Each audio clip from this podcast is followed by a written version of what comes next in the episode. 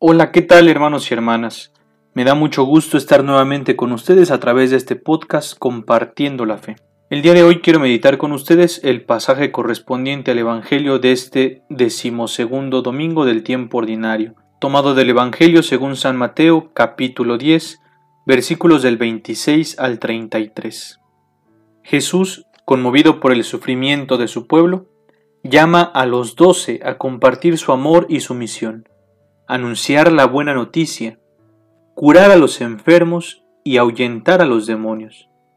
Pero Jesús es consciente de que compartir esta misión conllevará siempre la oposición del mundo, hasta conducir a la muerte de cruz. Por eso advierte a sus discípulos que serán perseguidos, pero les da también el ánimo para continuar esta gran misión y les exhorta a confiar en el Padre, que vela por ellos, les cuida y les ayuda. Lo dice con estas hermosas palabras. Lo asegura con estas hermosas palabras. Hasta los cabellos de su cabeza están contados. Una dificultad que siempre surge en la vida de fe es cómo armonizar la presencia amorosa de Dios Padre con la dura y triste realidad.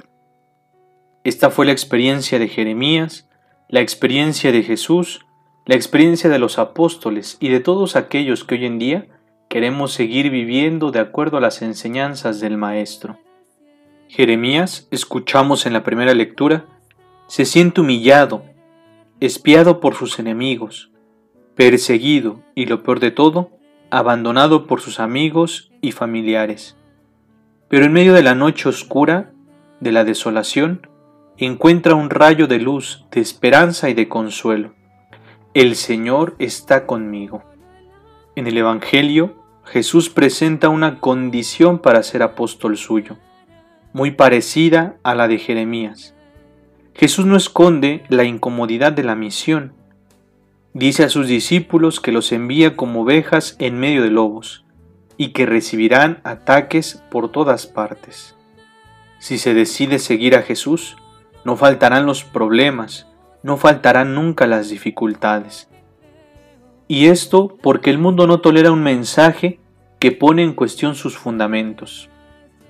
En medio de una sociedad egoísta, individualista, preocupada por lo material y por satisfacer los propios placeres, todo intento de realizar las propuestas del mensaje de Jesús, de crear un mundo fraterno, un mundo igual en dignidad para todos, va a provocar siempre oposición. Jesús quiere que haya vida en abundancia para todos y cada uno de nosotros. Y esa propuesta de Jesús, esa misión que nos ha encomendado a cada uno, defender la vida integral de todos, llevará siempre al conflicto, porque implica oponerse a poderes económicos y políticos.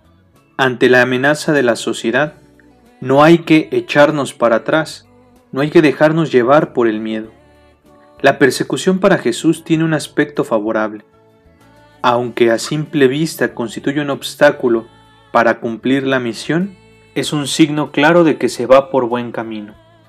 No debemos desanimarnos si en el intento de vivir de acuerdo a las enseñanzas de Jesús y proponer a los demás este estilo de vida, encontramos oposición, porque como acabamos de decir es un signo claro de que vamos por buen camino, pero además porque en medio de las dificultades Jesús nunca nos va a abandonar, y el Padre mantiene su promesa.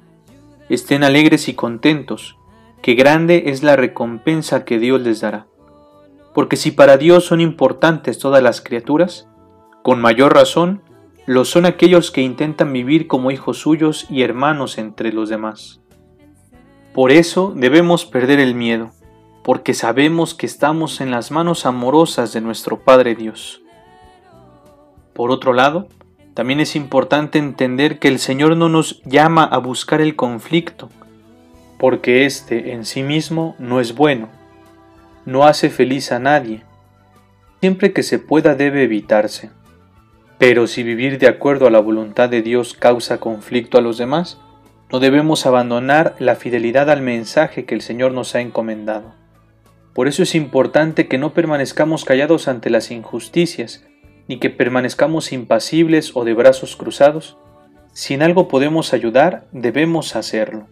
Nuestras palabras, nuestras actitudes, toda nuestra vida debe estar siempre encaminada a hacer el bien, a servir a los hermanos, especialmente a quienes más nos necesitan.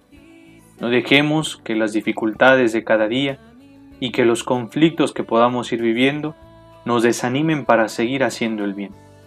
Hermanos y hermanas, les abrazo con oración encomendándome a las suyas. Les envío la bendición en el nombre del Padre, y del Hijo, y del Espíritu Santo. Amén.